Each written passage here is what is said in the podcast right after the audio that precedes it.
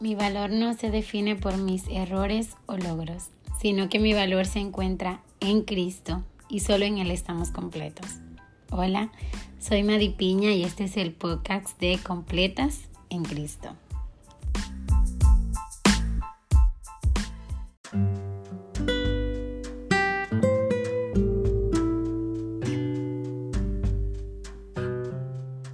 Despedimos el mes de la familia y recordábamos muchas verdades que como líderes de nuestro hogar, como padres, eh, el peso que tenemos de guiar a nuestros hijos, apuntarles a Cristo.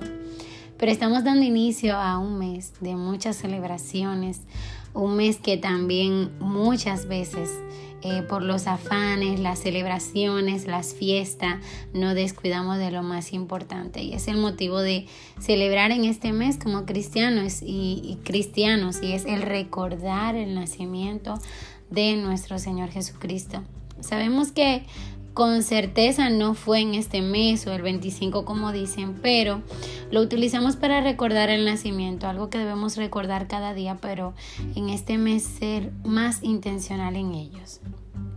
Y leyendo aquí la carta en Hebreos, eh, no tenemos con seguridad quién fue el autor de ellos, pero sí nos da una advertencia, la cual debemos tener muy presente. Y quiero leer aquí en el capítulo 2 del versículo 1 al 4 donde nos dice, por tanto, debemos prestar mucha mayor atención a lo que hemos oído, no sea que nos desviemos, porque si la palabra hablada por medio de ángeles resultó ser inmutable y toda transgresión y desobediencia recibió una justa retribución, ¿cómo escaparemos nosotros si descuidamos una salvación tan grande?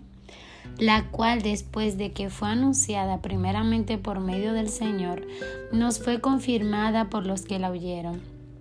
Dios testificó junto con ellos, tanto por señales como por prodigios, y por diversos milagros y por dones repartidos del Espíritu Santo según su propia voluntad. Aquí el autor nos está dejando dos grandes verdades, y es la grandeza de la salvación recibida por medio del sacrificio de, Jesucristo y el horror que le vendrá a aquellos que la descuiden. Como dije anteriormente, el autor le está recordando es el castigo que, que mayor para aquellos que descuidan su salvación porque los hebreos estaban corriendo peligro por la corriente religiosa establecida. Ellos estaban eh, como con esa duda de vamos a volver a, nuestra religión, al judaísmo, pero él les recordaba, o sea, todavía tienen en duda, vino el propio Dios encarnado y nos, nos dio esta salvación. Y aún así ustedes dudan de ella. ¿Cómo vamos a escapar nosotros si la descuidamos? ¿Cómo van a descuidar la verdad que vino directamente de Dios? Es lo que el autor nos está diciendo. ¿Y qué nos llama esto? A vigilar. Recordaba a inicio que este es un mes de muchas celebraciones, pero también un mes donde debemos estar alerta porque fácilmente nos envolvemos en la celebración y descuidamos lo más importante que es la salvación, nuestra relación con Dios y el objetivo de ello que es recordar el nacimiento de nuestro Señor Jesucristo y, para qué vino a la tierra y cuál fue ese motivo.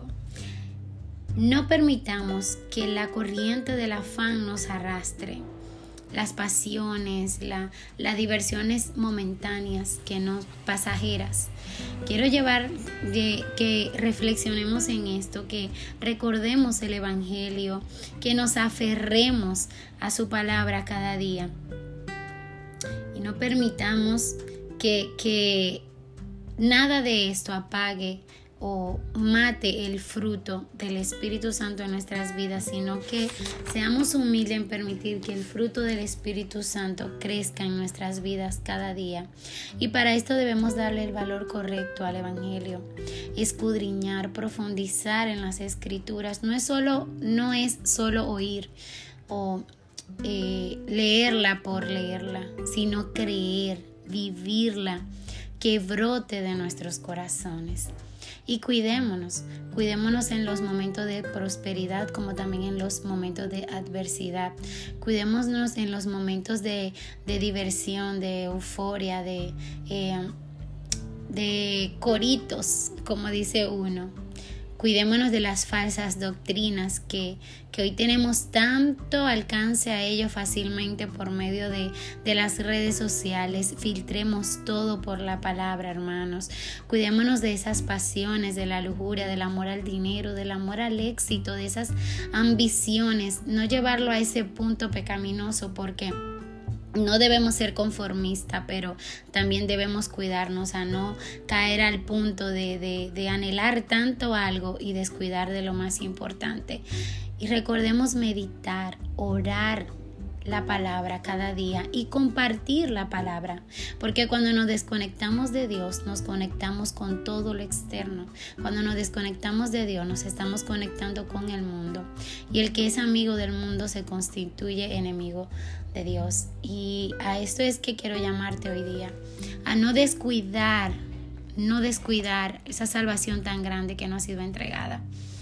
Permitamos y pidamos al Señor que, que nos ayude a mantener el gozo de este, su salvación vivo, ardiendo en nuestros corazones, pero depende también de nosotros de estar continuamente en esa búsqueda. Dios te bendiga.